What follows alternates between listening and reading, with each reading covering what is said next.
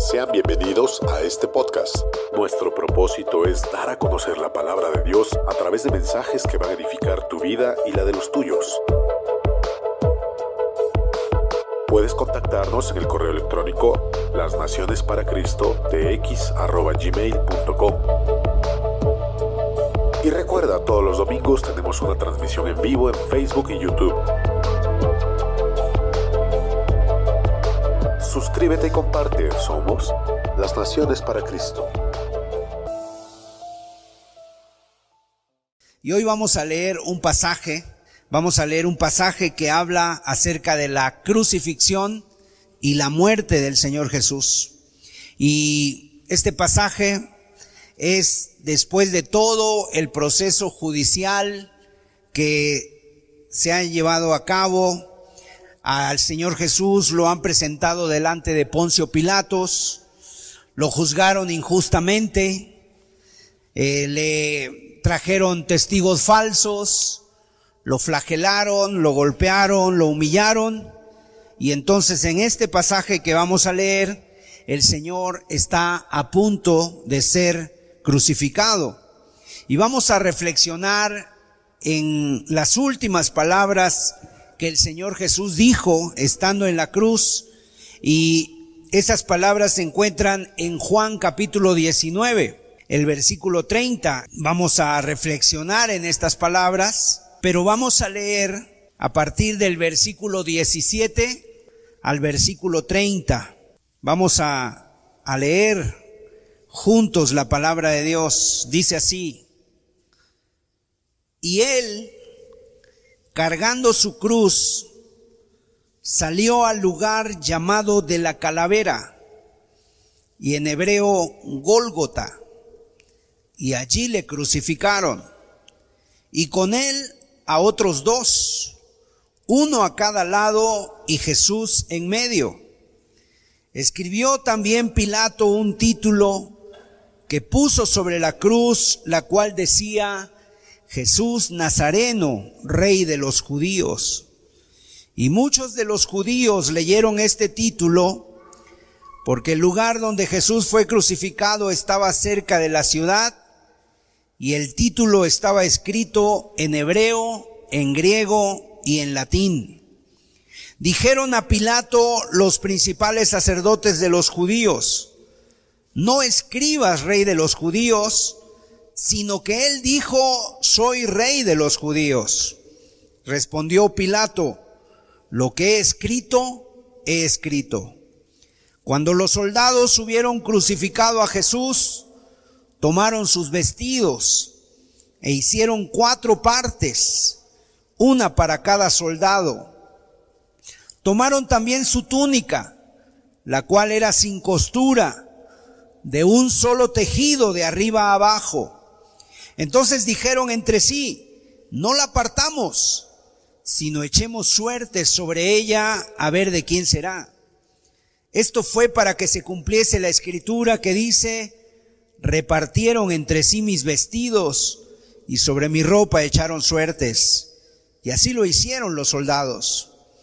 Estaban junto a la cruz de Jesús, su madre, y la hermana de su madre, María, mujer de Cleofas, y María Magdalena. Cuando vio Jesús a su madre y al discípulo a quien él amaba, que estaba presente, dijo a su madre, mujer, he ahí tu hijo. Después dijo al discípulo, he ahí tu madre. Y desde aquella hora el discípulo la recibió en su casa. Después de esto, Sabiendo Jesús que ya estaba consumado, dijo, para que la escritura se cumpliese, tengo sed. Y estaba allí una vasija llena de vinagre. Entonces ellos empaparon en vinagre una esponja y poniéndola en un hisopo, se la acercaron a la boca. Cuando Jesús hubo tomado el vinagre, dijo, consumado es y habiendo inclinado la cabeza, entregó el Espíritu. Hasta ahí vamos a leer. Estas palabras, consumado es. Esa palabra consumado es, En el griego, seguramente usted la ha escuchado, es una palabra que se traduce tetelestai, esa es la palabra griega que significa consumado es. Tetelestai. También se puede traducir como la deuda está pagada. A eso se refiere. Esa, esa palabra tetelestai se utilizaba cuando un siervo había sido mandado por su amo a hacer alguna tarea y después venía el, el siervo después de haber terminado la tarea y le decía al amo, está concluido la tarea, he terminado. Y el amo iba y verificaba, observaba que la tarea hubiera sido cumplida y entonces podían decir esta palabra, consumado es, misión cumplida, tetelestai, he consumado.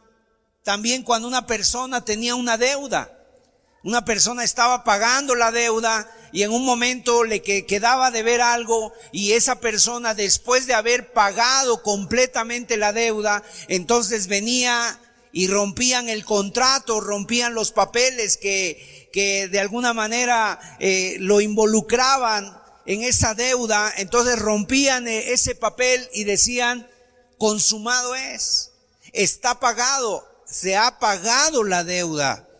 Eso es lo que significa la palabra consumado es, misión cumplida, he terminado, ha sido perfeccionada, ha sido completamente liquidada.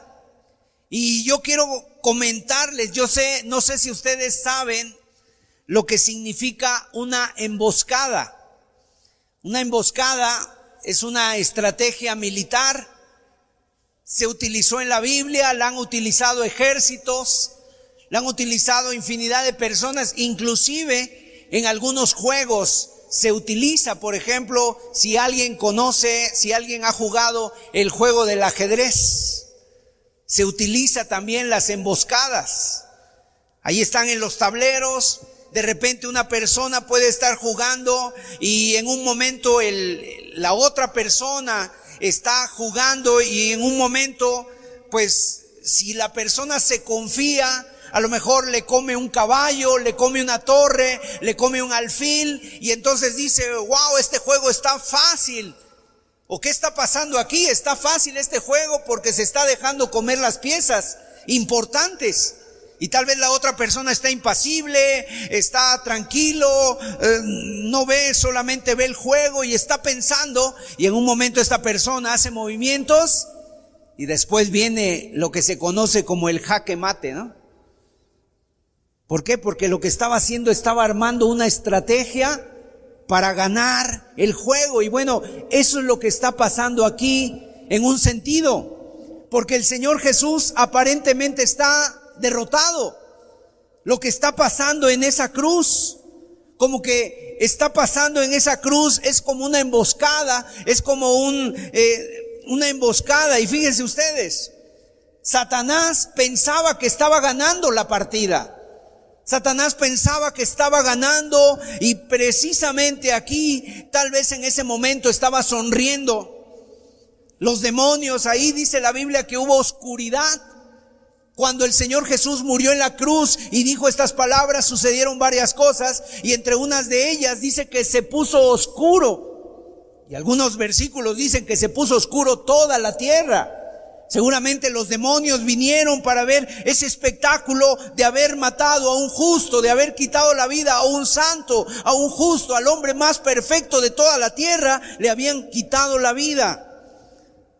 Tal vez el diablo en ese momento se reía con sus demonios y dijo, ahora sí, ahora sí, ¿dónde están esas palabras que dijeron allá en el Génesis que le, aplastarían la cabeza a la serpiente?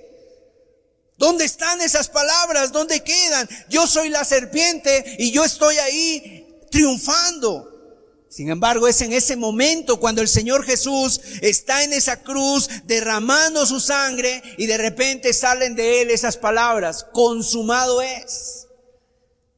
Consumado es lo que está diciendo, le está diciendo literalmente o le está diciendo simbólicamente a Satanás es jaque mate. Estás vencido, has perdido, has sido derrotado. Porque el Señor Jesús en ese momento consiguió pagar el precio del pecado, pagar el precio del pecado del ser humano y el ser humano ahora tiene la posibilidad de ser redimido. Ahora el ser humano, después de haber estado perdido en sus delitos y en sus pecados, tiene la posibilidad de salir libre del pecado, de la maldad. Y cuando Satanás se da vueltas, tal vez en ese momento se empieza a revolcar y dice, no puede ser. Yo pensaba que había vencido y ahí es cuando has, ha sido derrotado con su misma arma, con su misma espada, con, consumido porque la Biblia dice que la muerte era un siervo de Satanás. Pero desde ese momento dejó de ser un siervo de Satanás la muerte y desde ese momento empezó a ser la muerte un siervo de Cristo. Y la muerte ahora sirve para que en un momento dado sea la que pase al cristiano a la gloria, a la gloria eterna, a la gloria de Dios.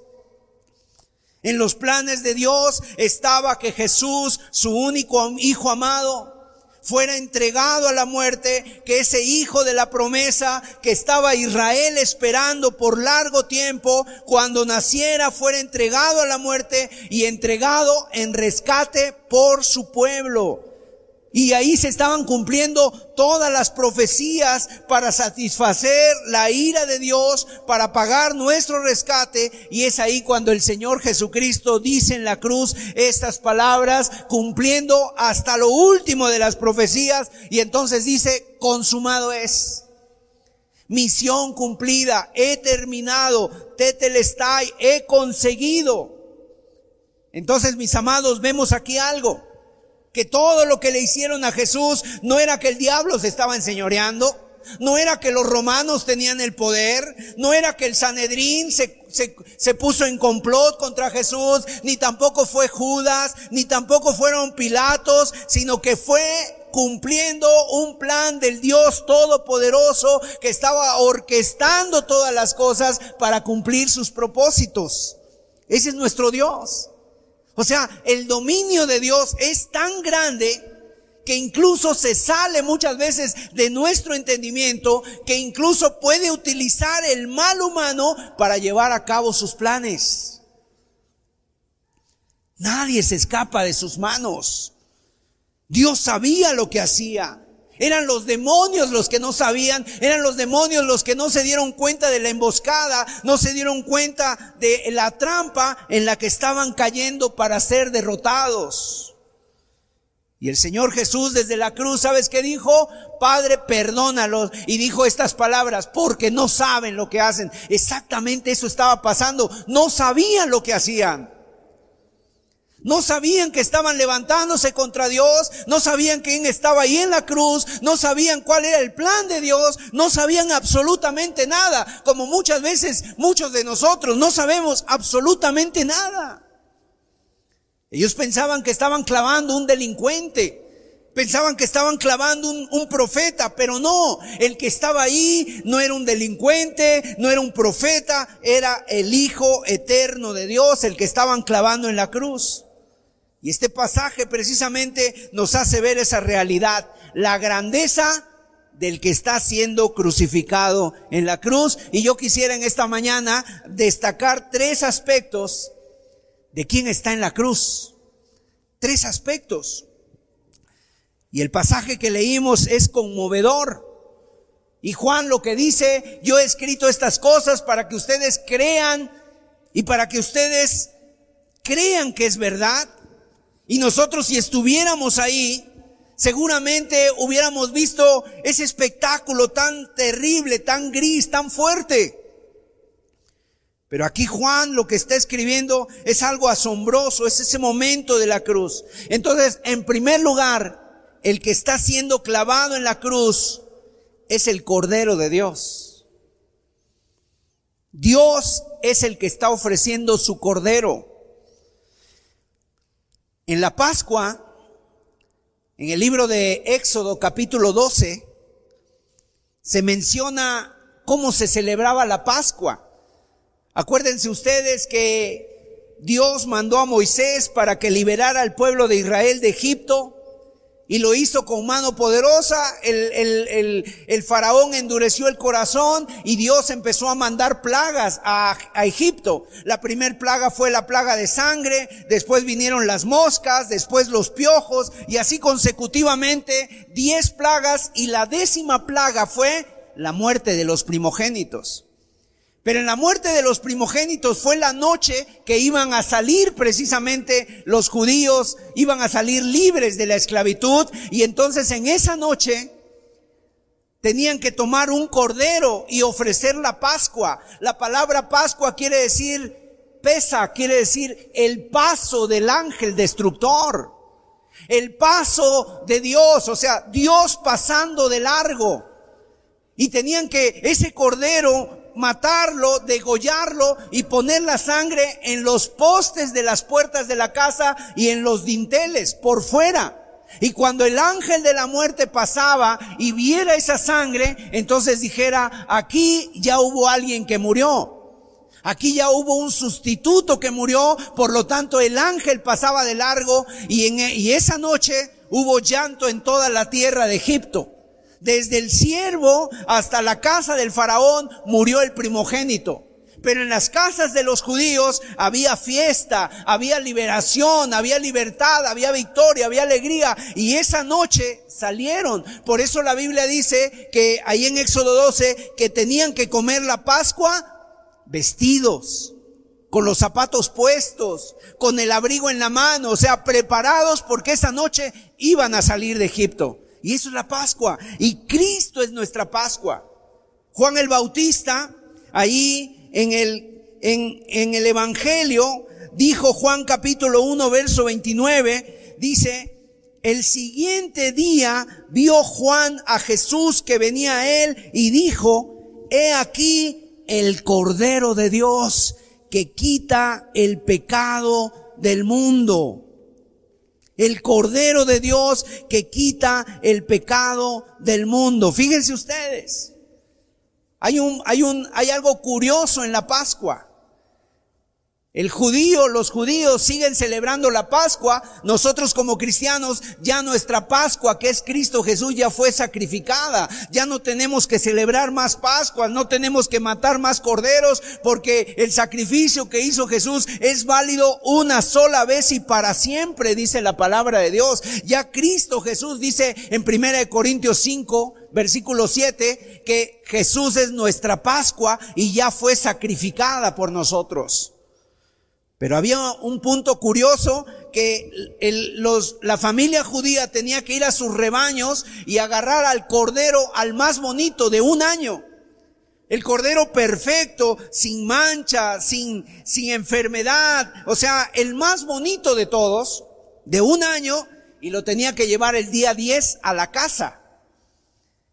El décimo día del primer mes de, de, de, los judíos tenía que llevarlo a su casa y tenerlo ahí en su casa cuatro días.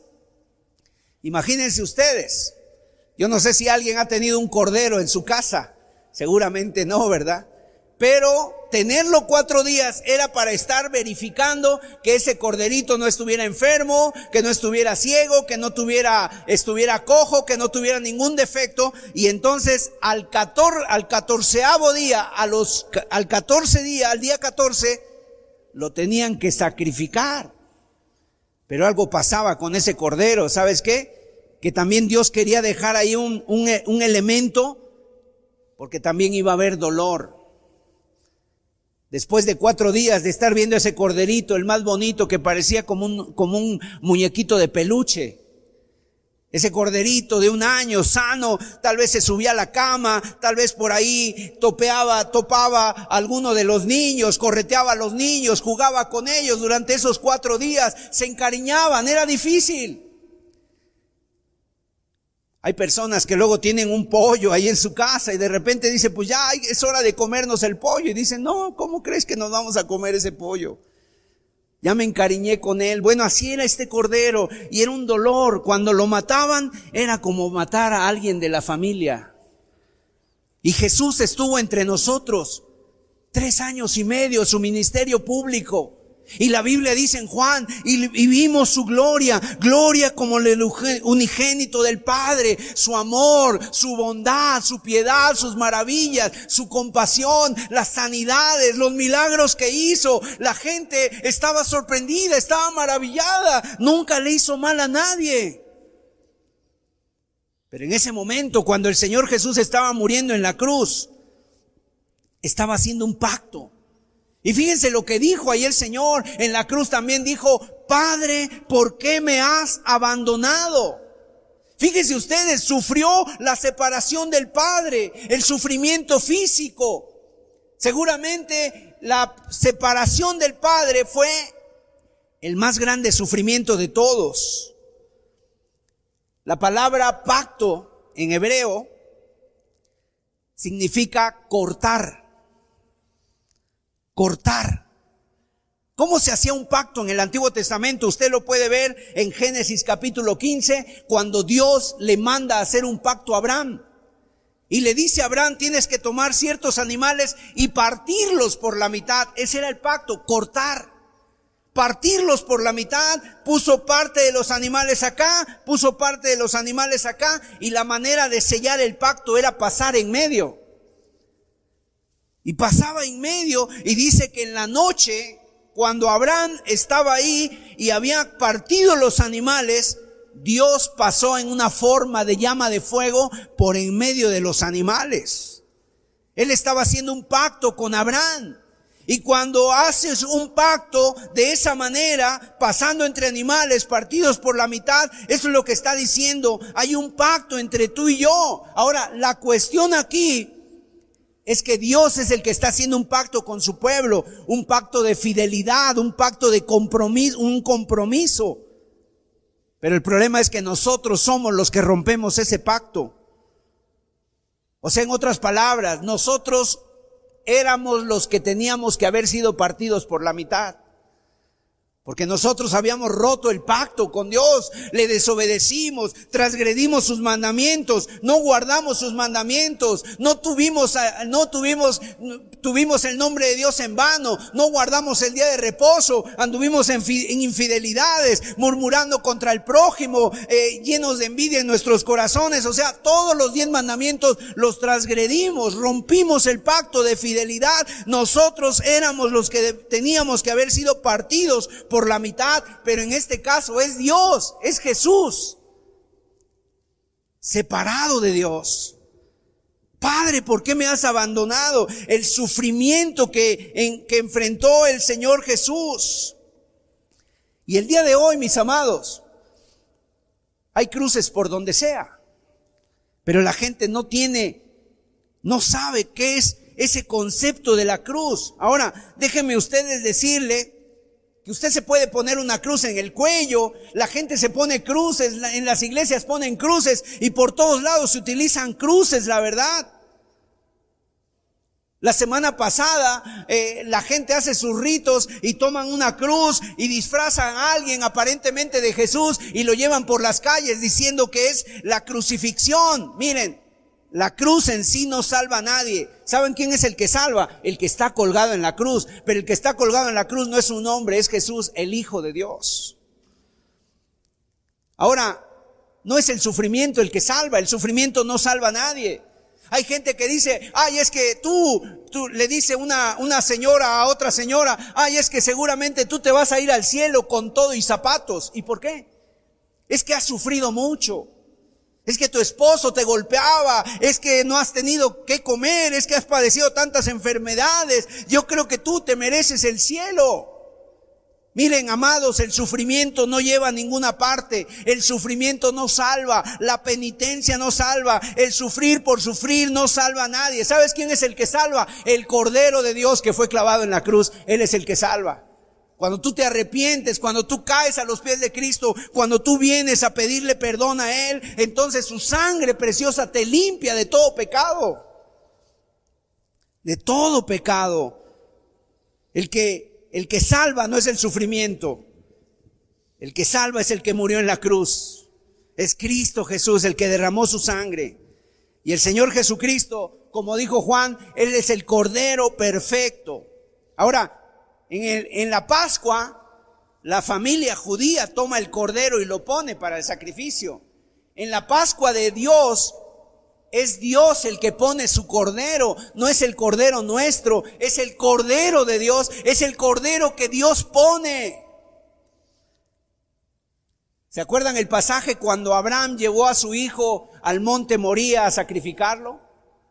Y lo puso ahí en el sacrificio. Isaac estaba seguramente con los ojos como plato abiertos. Decía, ¿qué está pasando? Mi padre se ha vuelto loco.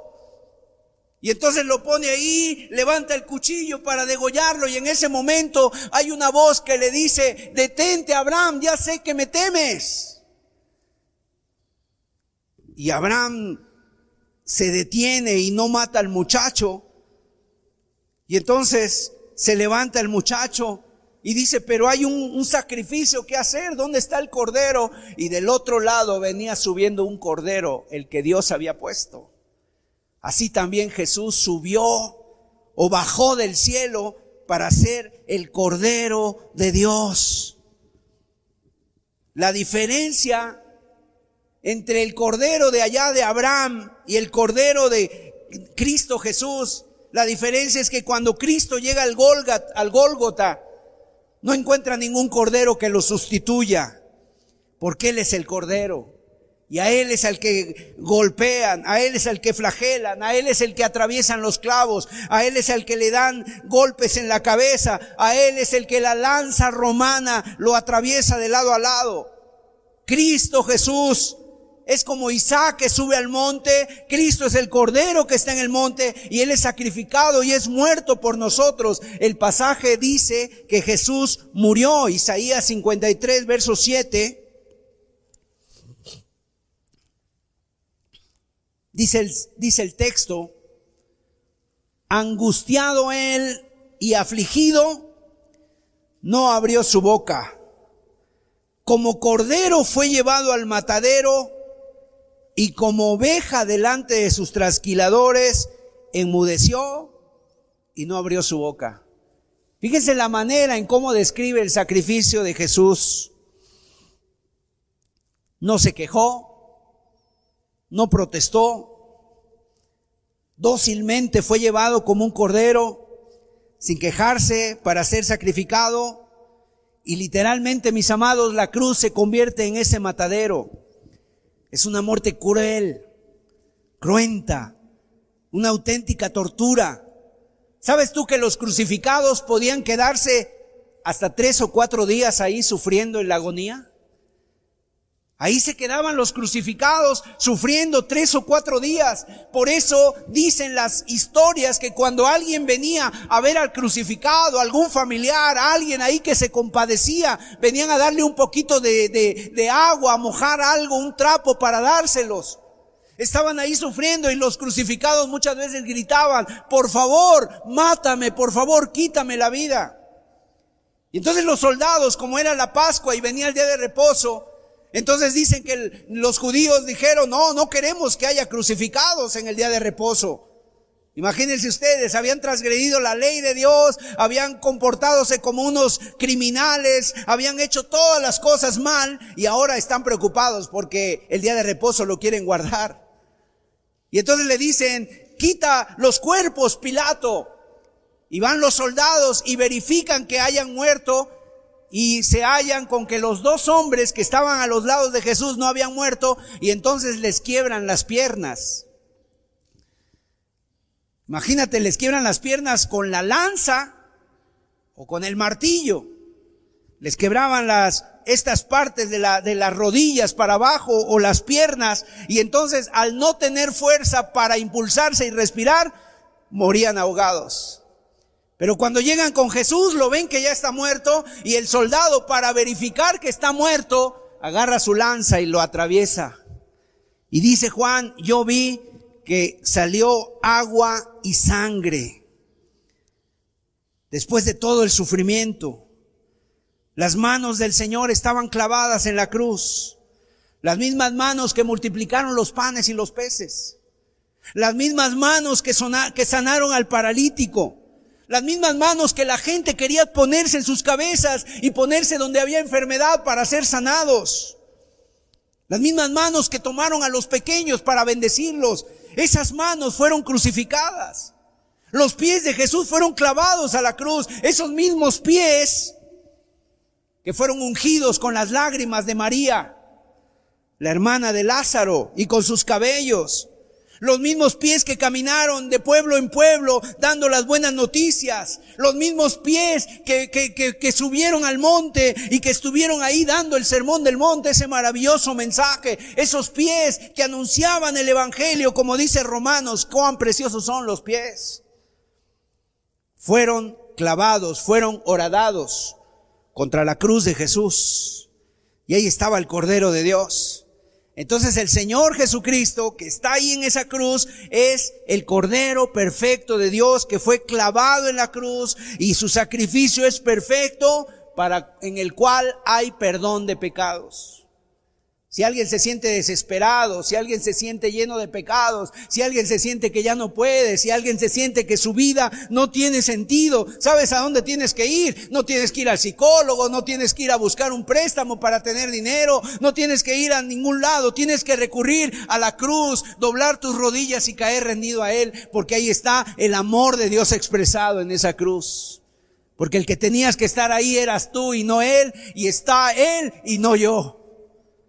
Y Cristo Jesús da su vida en la cruz del Calvario. Entonces, en esa cruz, no es la que salva la cruz, es el que está en la cruz el que salva. De nada te serviría traer una cruz o poner una cruz en tu casa. Esa cruz ya está vacía porque Cristo Jesús fue sepultado, pero al tercer día se levantó y hoy está vivo para su gloria.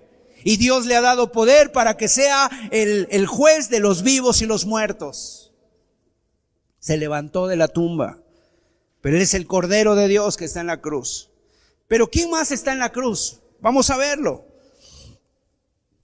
El que está en la cruz en segundo lugar no solamente es el Cordero de Dios. El que está en la cruz es el Rey de los judíos. Es el Rey. Es el Rey de los cielos. Es el Rey de la tierra. ¿Te acuerdas? Leímos lo que puso Pilato en la cabeza de Jesús. Jesús Nazareno, Rey de los judíos. Y los judíos se molestaron y le dijeron a, Pilatos, no Pilato, no pongas eso, quítalo, porque o, o pon que él dijo que era rey. Y Pilato dijo, no, yo lo que he puesto, he puesto, no lo voy a cambiar. En otras palabras, en la providencia de Dios, Pilato escribió lo que era cierto. Porque normalmente cuando se crucificaba a alguien, se daba algún tipo de explicación del delito que había cometido o cuál era la causa por la cual había sido crucificado. Por ejemplo, le ponían a alguien, este era ladrón, este era asesino, este se sublevó contra el, contra el imperio, este mató a su padre, etcétera. Pero contra Jesús no encuentran ningún delito que perseguir o de qué acusarlo. Y entonces el único letrero que pueden poner es este. Este es el rey de los judíos. Y ese letrero queda ahí escrito. Ahora, déjame decirte, en sí no fue Pilato el que lo escribió. Fue Dios mismo el que escribió eso, porque Dios es el que quita y pone reyes. Mira Proverbios 21, verso 1. Dice la palabra de Dios, como los repartimientos de las aguas Así está el corazón del rey en la mano de Jehová. A todo lo que quiere, lo inclina. O sea, Pilato escribió esto dirigido por Dios, rey de los judíos. Porque Dios quería que se escribiera esto, rey de los judíos. Dice el texto que a, a los dos hombres que colgaron a los lados de Jesús eran malhechores, y sabemos no por Juan, sino por los otros evangelios, que uno de los dos, uno, no sabemos de qué lado estaba, ¿verdad? Cada uno, ni tampoco sabemos sus nombres. La tradición hasta le ha puesto nombres a esos, a esos dos hombres, pero uno de ellos estaba enojado y le dijo a Jesús, si eres el Hijo de Dios, sálvate y sálvanos. Pero el otro hombre que estaba del otro lado, escuchándolo, ¿Qué le dijo? Ni aún así, estando en esta condición, temes a Dios. Nosotros estamos así porque lo merecieron nuestros hechos, pero este ningún mal hizo. Y luego le dijo, seguramente porque vio el cartel, vio ese cartel, vio ese anuncio, y dijo, acuérdate de mí cuando vengas en tu reino. O sea, la única Biblia, el único versículo, el único texto que este hombre leyó, que fue un mensaje que le, que le llegó a su corazón, fue ese, ese texto que puso Pilatos ahí. Acuérdate de mí cuando vengas en tu reino, ¿sabes? Porque él creyó que el que estaba ahí era rey. Y Pilato sabía, Jesús le dijo a Pilato, cuando Pilato le pregunta, oye, ¿eres tu rey? Y Jesús le dice, si mi reino fuera de este mundo, mis súbditos pelearían por mí. Pero él estaba diciendo, sí, soy rey, pero mi reino no es de este mundo. Y entonces este hombre, este malhechor que está junto a la cruz de Jesús, al ver ese, ese título, se salva. Miró a Jesús con fe por ese letrero, fue toda la Biblia que este hombre leyó en su vida. Nunca fue a la iglesia, nunca se bautizó, nunca hizo una obra buena, nunca tuvo esa oportunidad. Pero sabes una cosa, este hombre creyó en Jesús, se arrepintió, eh, justificó a Dios y se condenó a sí mismo. Y en ese momento Jesús le dice, de cierto te digo, hoy estarás conmigo en el paraíso. Y ese hombre se salvó. Entonces, Jesús es el rey que está ahí en la cruz. Pero su reino no es físico. No es un reino terrenal, no es un reino material, es un reino espiritual, es un reino invisible. Mire lo que dice la promesa en segunda de Samuel capítulo 7, el versículo 12. Esa promesa se la da Dios a David cerca de mil años antes de Cristo.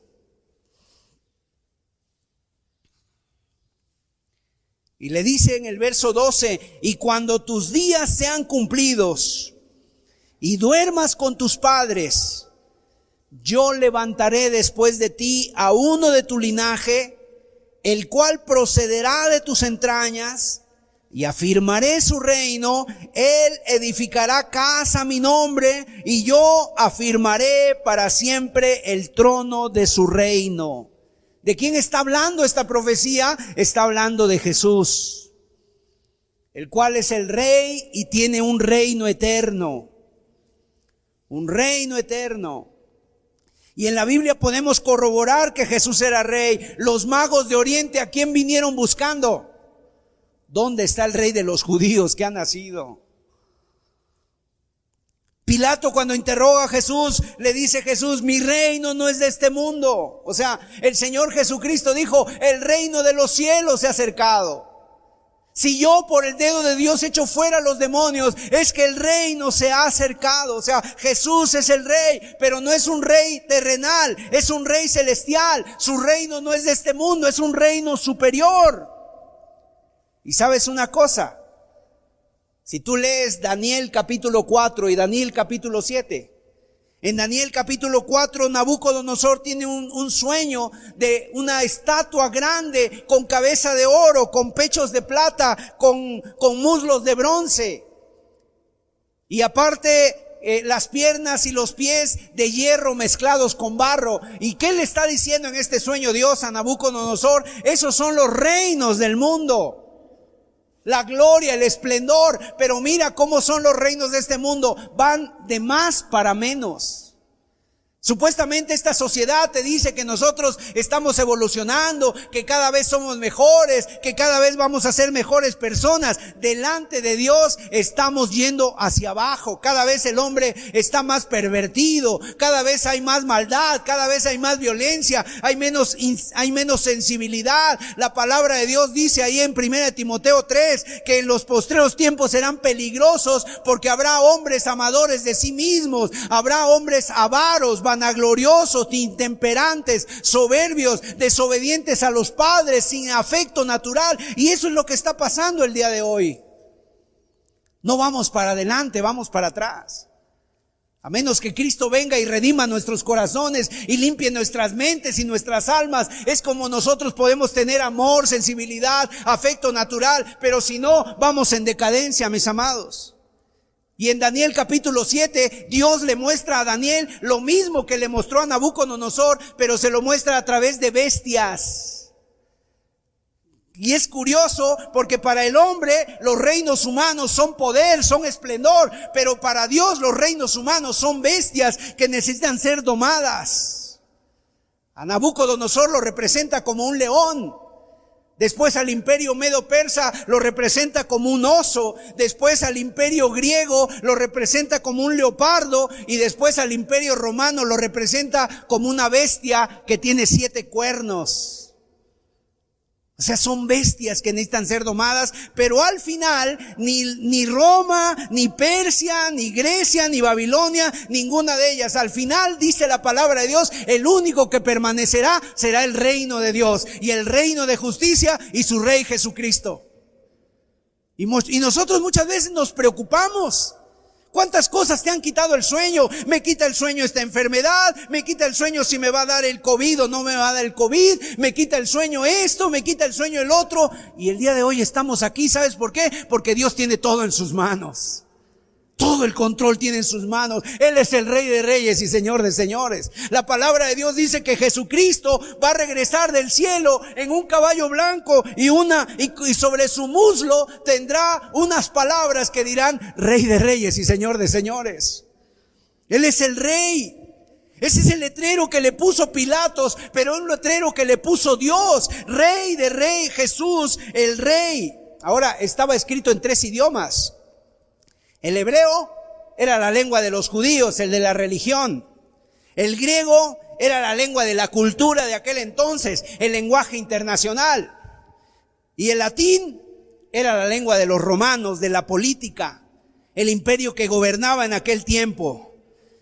Si hoy pusiéramos ese rey, ese, ese título, podríamos ponerlo en francés, no sé, en inglés, en chino tal vez, para que todo el mundo se entere de que Jesucristo es el Rey de Reyes y Señor de Señores. Filipenses capítulo 2, verso 6. Pero mira, este rey es diferente. Este rey no es como el de las naciones, que quiere la pleitesía, quiere el honor, quiere la gloria. Este rey vino para servir, vino para ser humilde, dice aquí la escritura en Filipenses 2.6, y esta es la grandeza de nuestro rey, el cual siendo en forma de Dios, no estimó el ser igual a Dios como cosa que aferrarse, sino que se despojó a sí mismo, tomando forma de siervo, hecho semejante a los hombres, y estando en la condición de hombre, se humilló a sí mismo, haciéndose obediente hasta la muerte y muerte de cruz. O sea que el Señor no solamente murió y punto, el Señor tuvo una muerte de cruz. ¿Qué quiere decir esto? De las más humillantes que puede haber de la más humillante.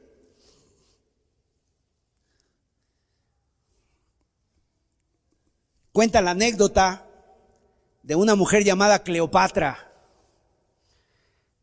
que quiso suicidarse, pero quiso, quiso suicidarse de una forma digna para que todas, todas las generaciones vieran su muerte. ¿Y sabes qué buscó? Buscó un áspid, una serpiente que la picara para morir envenenada. Jesucristo el Rey de Reyes. Habla la Biblia de que había de morir en una cruz de una forma tan indigna, tan humillante, como un criminal. ¿Por qué? Porque estaba cargando el pecado nuestro. Murió como un criminal. ¿Por qué? Porque eso es lo que tú y yo éramos. Criminales delante de Dios. El que había de morir éramos nosotros y murió el Señor. Un rey que muere sin nada, sin capa, sin corona, sin túnica. Tú viste cómo los soldados le despojaron, agarraron su vestido, lo, lo partieron en cuatro y cada uno se repartió un pedazo. Agarran la túnica y la ven que era de una sola pieza y dice, bueno, de esta no la apartamos, vamos a echar suertes y a ver quién se la lleva. Un rey que no tenía coronas. ¿Sabes cuál era su corona? Una corona de espinas. Un rey que tenía un reino invisible. El Señor Jesús allí estaba, seguramente los ángeles también estaban viendo ese espectáculo. Y si el Señor hubiera querido, hubiera llamado los ángeles, doce legiones, y hubieran acabado con todos, y lo hubieran bajado de la cruz. Pero no se hubiera cumplido, no hubiera podido decir consumado es. Echaron suerte sobre su túnica. Dice Salmo 22, verso 18. Un salmo que está escrito más de mil años antes escrito por el rey David, que proféticamente tiene una visión y escribe este salmo y dice, repartieron entre sí mis vestidos y sobre mi ropa echaron suertes. Lo mismo que estaba pasando en la cruz del Calvario hace dos mil años, lo estaba viendo David hace tres mil años por el Espíritu Santo. ¿Y qué diferencia entre cómo Dios ha tratado al hombre a cómo Dios trató a Jesús. Cuando Adán y Eva pecan y se dan cuenta que están desnudos, Dios agarra un, dos animalitos, los mata y hace túnicas para vestirlos. Y a Jesús lo desvistieron, a su hijo. Una corona. ¿Los reyes has visto? ¿Has visto reyes allá en Inglaterra, en España, en, esos reinos que hubo y que todavía hay reyes? Tienen, tienen unos cuartos grandísimos, unas bóvedas donde tienen coronas llenas de diamantes, llenas de, de materiales caros, carísimos, finísimos. La corona que llevó nuestro rey fue de espinas. Y el día de hoy el hombre se pone la de oro y él se puso la de espinas. Para él el insulto, el desprecio, el escarnio. Para ti la misericordia, para ti la gracia. Para él la separación de sus discípulos, todos le abandonaron, todos los dejaron. Para ti el poder estar en comunidad, en el amor de los hermanos, en la iglesia de Cristo, cuando él fue abandonado por todos y aún por su mismo Padre. Para nosotros el amor y el abrazo del Padre que nos está esperando como el Padre ah, tomó al Hijo pródigo y lo agarró y lo, y lo besó y lo, y lo limpió y le preparó un banquete para el Hijo de Dios abandonado a su suerte. Isaías 53, verso 5. Mas Él herido fue por nuestras rebeliones, molido por nuestros pecados. El castigo de nuestra paz fue sobre él y por su llaga fuimos nosotros curados. Cristo es el sustituto perfecto. Fue desvestido, fue humillado para que tú puedas ser vestido y glorificado. Y esa gran multitud, mis amados, hay en Apocalipsis, un pasaje en Apocalipsis 7, versículos 9 y 10 de una gran multitud vestida de ropas blancas, dice, que están en la presencia del Cordero, con palmas en las manos, y clamaban a gran voz diciendo, la salvación pertenece a nuestro Dios, que está sentado en el trono y el Cordero. Mira, si tú eres creyente, si tú eres cristiano, si tú te has arrepentido y has creído en Jesús, si tú perseveras en la gracia de Dios, Tú estarás ahí en esa multitud vestido de vestiduras blancas, las ropas de Cristo, mientras Él estuvo desnudo, mientras Él se quedó con, con nuestros harapos, con nuestra ropa sucia, manchada, llena de pecado. Él se la puso y a nosotros nos puso los vestidos limpios, blancos, de lino fino, para que podamos entrar en su presencia. Entonces, en primer lugar, en la cruz está el Cordero de Dios. En segundo lugar, en la cruz está el Rey de Reyes. Pero también en la cruz es la cruz del hombre. No nos olvidemos que Jesús fue 100% Dios y 100% hombre. 100% hombre. En otras palabras, lo vimos ahí al pie de la cruz hay cuatro mujeres, las cuatro Marías. Y Juan está escribiendo eso y él está ahí precisamente, presencialmente. Muchos comentaristas no se ponen de acuerdo, pero algunos dicen que eran no cuatro mujeres, sino que eran tres. Eran tres mujeres, bueno, leímos que eran varias mujeres, María la madre de Jesús, la hermana de María, María la esposa de, de Cleofas y María Magdalena. Ahí estaban las cuatro mujeres, están junto a Jesús. Y uno se pregunta, ¿y dónde están los hombres? ¿Sabes dónde estaban los hombres? Habían huido, habían corrido. Mateo agarró por allá, Felipe se fue más allá, Natanael no estaba, Pedro tampoco. Son las mujeres las que están junto a la cruz de Jesús. Y tú dices ahí, fíjate, una mujer, las mujeres, una mujer. Y ahí está. En otras palabras, eso nos habla de la misericordia de Dios para nosotros. De que aún las mujeres, de que nosotros, hombres, mujeres, todos podemos venir a la cruz de Cristo. De que Él está pensando en nosotros, porque Jesús, al ver a su madre ahí, fíjate, en el último momento, en el momento más, en el momento de mayor sufrimiento, en el momento de mayor soledad, de mayor dolor, de mayor miseria, Jesús no está pensando en Él. Jesús está pensando en ella. Y, le, y ve a su madre y le dice, mujer, he ahí tu hijo, hijo, he ahí tu madre. O sea, hasta el último momento Jesús se hace cargo de María y le dice, mira, yo ya no voy a estar, pero ahí va a estar Juan. Juan, tú vas a estar ahí y María se puede ir contigo. Y dice que desde ese momento María se fue a vivir con Juan. No la dejó desamparada. ¿Cómo somos nosotros cuando nos duele algo? ¿Cómo somos nosotros cuando estamos enfermos, cuando tenemos un problema? Cuando algo no nos salió bien, cuando algo, a lo mejor un trabajo no, no, te salió bien, a lo mejor en tu trabajo te llamaron la atención, algo no te salió bien, ¿cómo te pones? Se acerca a tu esposa, no, ahorita no me hables. Los niños, no, niños, háganse para allá. No quieres hablar con nadie. ¿Por qué? Porque así somos, somos egoístas. Muchas veces solamente pensamos en nosotros y, pensamos ahí o nos queremos hacer víctimas. No, ahorita no me hable, no, ahorita no estoy. Y si no te habla nadie, uy, nadie se, nadie se fija en mí, nadie me pone atención. O sea, pasa, ¿qué quieres? Llamar la atención. Jesús no quería llamar la atención. Muchas veces nosotros así somos. Quiero que me contemplen, quiero que me apapachen, que piensen en mí, que me traigan el desayuno a la cama, que, que, que, que hagan algo por mí. Nos victimizamos. Que me atiendan. Que no tengo tiempo para nadie, estoy sufriendo y quiero que todos sepan mi sufrimiento. Pero Jesús es tan diferente, mis amados. Jesús se preocupa por su madre, le da instrucciones a Juan, aún estando en la cruz. Cuando le ofrecen vinagre, no lo quiso tomar, porque el vinagre era como para adormecer. Era, era una especie como de droga en ese momento para que no sintiera tanto el dolor. Y Jesús lo prueba y dice, no quiero.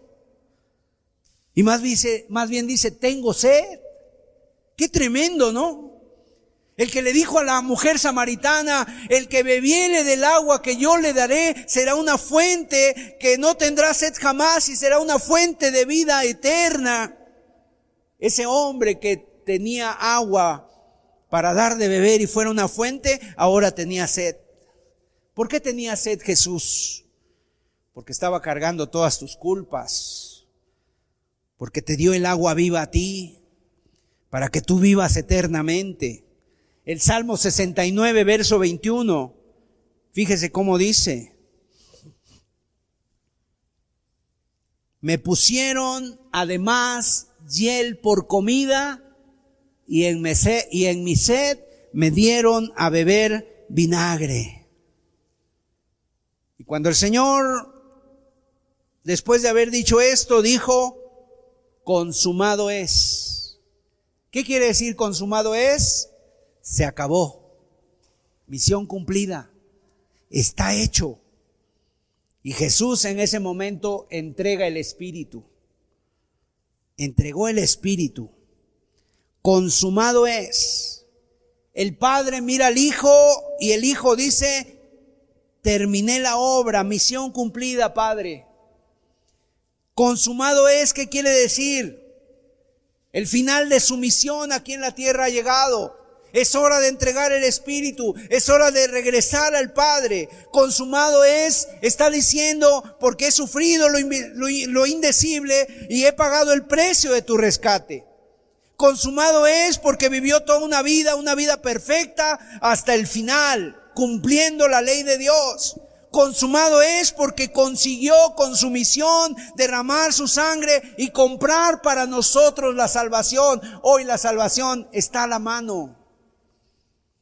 Por eso dice el Señor, vengan a mí los que están trabajados y cargados, que yo los haré descansar. Cualquier hombre, cualquier mujer puede venir a Cristo si viene de corazón arrepentido.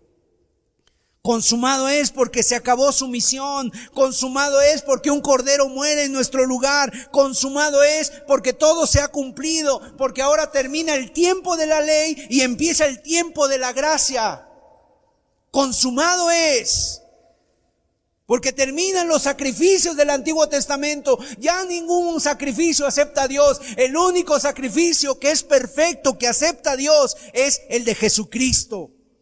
Consumado es porque la deuda está pagada y los contratos y la deuda que tú y yo teníamos está siendo rota, está siendo totalmente clavada ahí para decir, esta deuda ha sido pagada. Consumado es desarmó los poderes de las tinieblas e instauró el tiempo de la gracia de Dios. Aleluya. Y lo mejor, a lo mejor tú te estás preguntando, ¿qué entrega, qué sacrificio, verdad? En el hebreo, la palabra consumado es un término que viene de, seguramente tú has oído la palabra shalom. Y shalom quiere decir la paz de Dios o te deseo la paz. Pero la palabra consumado viene de una palabra shalom. Y shalom significa perfecto, completado, acabado. Y de ahí viene precisamente la palabra shalom. Algo que ya está construido, algo que se ha restablecido, una relación que estaba rota y ahora estamos en paz. O sea, la única manera en la que puede el hombre estar en paz con Dios es a través de este shalom, de este consumado es. El hombre no puede estar en paz con Dios ni por sus obras, ni por sus sufrimientos, ni por sus rezos, ni por sus oraciones, ni por nada. El hombre puede estar en paz con Dios a través de este sacrificio, de este shalom. No puedes hacer nada para ser salvo. Cristo ya lo hizo para que tú fueras salvo. ¿Qué es lo que tú tienes que hacer entonces? Venir arrepentido a pedirle perdón por tus pecados, a decirle al Señor, mira mi miseria en la que he vivido, Señor, mira cómo he estado, yo nunca he dado nada a nadie, solamente problemas, y mira, tú me estás mostrando tu gran amor por mí, tu gran sacrificio. Si tú ves, si tú piensas que nadie ha hecho algo por ti, si tú piensas que nadie te ama, si tú piensas que nadie ha visto por ti, esto es lo que Dios ha hecho por ti, entregó a su propio Hijo Jesús para salvarte. Yo no sé si usted ha leído un libro que con esto quiero terminar. Se llama El Hijo de Paz. Es la historia de Don, Richardson, un misionero. Don Richardson y su esposa empacaron sus maletas y se fueron siguiendo el llamado de Dios que los llevó hasta Nueva Guinea. En unas islas donde vivían de una manera muy primitiva los hombres ahí. Era la tribu Sawi. Y cuando llegan a la tribu Sawi, pues un problema, no sabían el idioma. Otro problema era adaptarse a cómo predicarles el evangelio, porque ellos querían compartirles el evangelio. Y entonces este Richardson viene y dice, pues es que no hay la manera, ¿sabes por qué? Porque les quería hablar del, les quería hablar de Cristo, les habló de Judas, que era el traidor, y para la tribu Sawi lo más valioso era la traición. Ellos exaltaban la traición. Entonces decían, no hay manera. Y entonces él oró y dijo, Señor, si tú no me muestras cómo yo les puedo predicar el Evangelio a estas personas, entonces yo voy a agarrar mis cosas y me voy. Y entonces él empieza a ver su, su cultura, sus costumbres y se encuentra que la tribu Sawi tenía problemas con otras tribus de muerte. Muerte se odiaban por generaciones. Habían matado a sus abuelos, sus bisabuelos, se habían matado entre ellos, hermanos, hijos, padres. Y entonces encuentra que la única manera entre las tribus para hacer la paz era que uno, una familia diera a su propio hijo pequeño y se lo llevara y lo pusiera en la otra tribu y en la otra tribu lo iban a cuidar, lo iban a, lo iban a tener a ese hijo y, y, ahí lo iban a estar, pero obviamente de este lado nadie, nadie quería darles a su hijo porque estaban llenos de odio. Y un hombre en su desesperación tenía un hijo pequeño, su único hijo, y entonces él lo agarra, ahí lo envuelve en unos, en unos trapos, y la madre está descuidada, y ella, él agarra al niño y lo lleva a la otra tribu, y la mujer sale corriendo, no, no lleves a mi hijo, yo no voy a entregar a mi hijo a esa gente, los odio. Y entonces lleva y pone al hijo en la otra tribu, y mientras el hijo viviera, estaba garantizada la paz. El Hijo de Paz, por eso se llamaba. Entonces cuando Richardson escucha esto, dijo, esta es la manera en que yo les puedo compartir la palabra. Y sabes una cosa, en el caso de Jesús que muere en la cruz,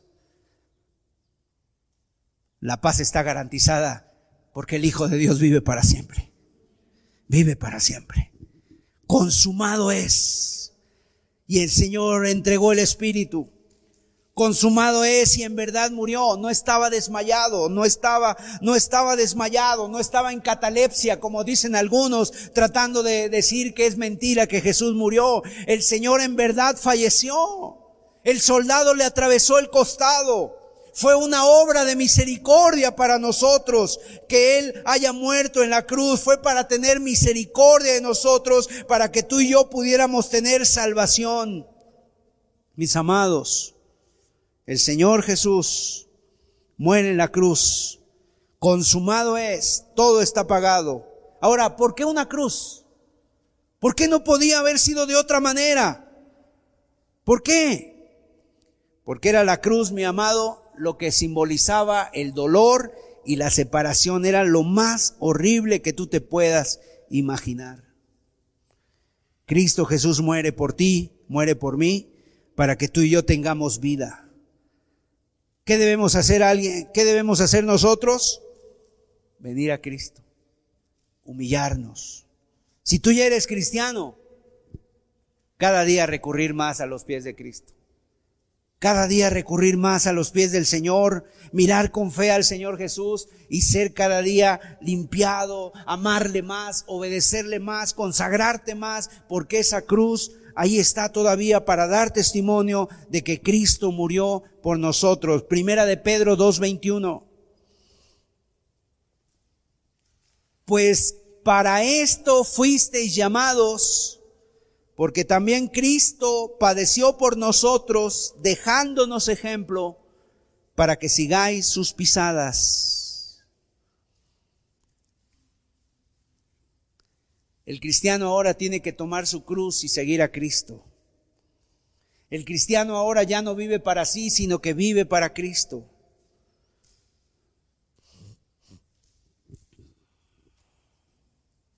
Fíjese, en la cruz estaba el letrero, estaba Jesús de Nazaret y estábamos tú y yo representados.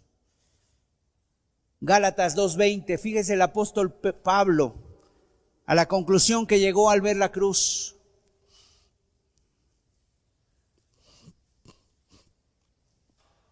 Con Cristo estoy juntamente crucificado y ya no vivo yo, mas vive Cristo en mí.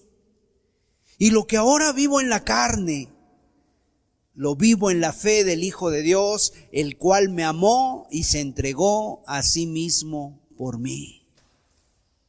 O sea, Pablo se va hasta el momento de decir, yo también ya estoy crucificado. Ya no vivo yo, ahora Cristo vive en mí. Si, si tú estás crucificado, si Cristo murió en tu lugar, ¿sabes qué te queda a ti? No nos queda absolutamente nada, solamente la gracia de Dios, el perdón de Dios, la misericordia de Dios. Solamente nos queda eso a nosotros, de tal manera que ahora ya no tengamos, ya no vivamos para nosotros mismos, ahora vivamos para Él. Ya no vives para tus placeres, ahora vives para complacerle a Él. Ya no vives según tu criterio, ahora vives guardando sus mandamientos. Ya no vives para hacer lo que a ti te agrada, ahora vives para hacer lo que a Él le agrada. Ya no vivo yo, dice, vive Cristo en mí. ¿Cuántas personas se dicen cristianas y todavía siguen viviendo para ellos? Mira, cuando tú estás muerto en la cruz, cuando tú estás crucificado, si te dicen algo, pues tú ya estás muerto. Si te alaban, tú ya estás muerto. Si te critican, tú ya estás muerto. No hay ningún problema. O sea, tú lo que quieres es ahora vivir para Él, porque tú debiste haber estado ahí y no Él. Y la cruz, Jesús tiene todavía los brazos abiertos para que cualquiera que quiera venir a Él pueda venir y tener vida eterna en Él. Vamos a cerrar nuestros ojos.